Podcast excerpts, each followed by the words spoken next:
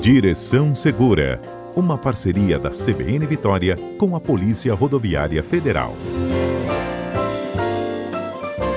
Hoje iremos tratar de um assunto, volta e meia, a gente aborda aqui no nosso quadro, que é sobre os conjuntos semafóricos, que principalmente no período noturno, entre 11, 5, 6 da manhã, ficam no amarelo piscante, ou seja, a sua fase amarela fica piscando de maneira intermitente. E quando isso ocorre, ao nos aproximarmos desse tipo de cruzamento, esteja no amarelo piscante, nós temos que ter o cuidado de estar diminuindo a velocidade, porque pode surgir veículos na outra direção do cruzamento, querendo efetuar, transpor o cruzamento também, e os semáforos também estará no amarelo piscante também para eles, né? A questão, quando se trata de rodovia federal, é mais simples, porque os veículos que transitam pela rodovia já detêm a preferência. A própria rodovia federal em si configura uma via preferencial, detrimento das demais vias que vão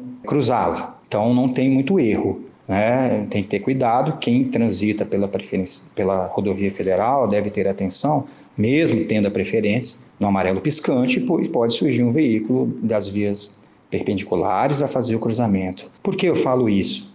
Se existe pista lateral, como é muito comum nas, nas vias urbanas, nós temos a pista central e a lateral nas rodovias federais. É caso aqui de Cariacica e Serra, Linhares, né? alguns trechos tem pista central e lateral. Se você vier pela lateral mesmo na rodovia federal, se você vier pela lateral e for fazer o cruzamento, a preferência é dos veículos que transitam na pista central. Então, tem essa, esse senão.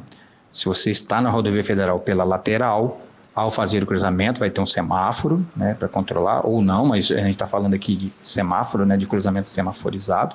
Então, a preferência é da pista central em detrimento da lateral em rodovias federais. Nas áreas urbanas, não se tratando de rodovias federais, a adoção dessa prática da, do amarelo piscante visa proporcionar o quê? Que o veículo não faça parada. Visa a segurança né, dos motoristas. Na medida em que, ao se aproximar, você vai diminuir a velocidade no conjunto semafórico e transpô-lo, seja numa via principal ou mesmo na via perpendicular que faça o cruzamento. Por que que nas vias urbanas, que não, não são rodovias federais, é importante a, ter uma atenção redobrada? Na medida em que o que gere, o que sinaliza o cruzamento é o semáforo. A partir do momento que ele pisca, né, se não houver placa de pare, e normalmente não há placa de pare, porque se existe conjunto semafórico durante o dia, ele vai funcionando né, até as 23 horas aproximadamente, e ele pisca de 23 horas até 5, 6 horas da manhã, ali está um cruzamento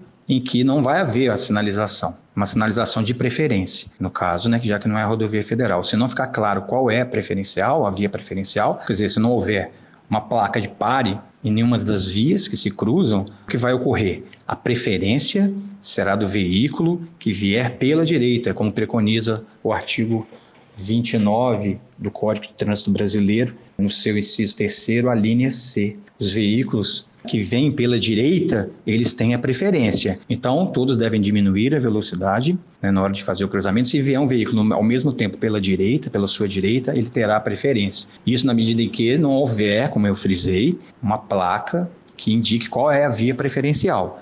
Repetindo, se o semáforo que funciona assim, né, determinando quem deve atravessar, e no período que ele está piscando, isso não fica claro. Então é muito importante saber essa regra de que a preferência é do veículo que vem pela direita em cruzamentos que não há uma sinalização que indique que faça a placa de pare, parada obrigatória, né, como eu falei, porque o semáforo está piscando. Então, em vias urbanas, em bairros, é muito importante ter essa noção de que a preferência é pelo veículo que vem pela direita, se não houver nenhum tipo de sinalização em contrário. Então é importante os motoristas estarem atentos para que nesses horários o amarelo piscante permite essa possibilidade de não parada pela segurança do trânsito, entendendo que a preferência é da direita se não houver uma indicação clara de qual é a via preferencial. Bom dia a todos e até a próxima.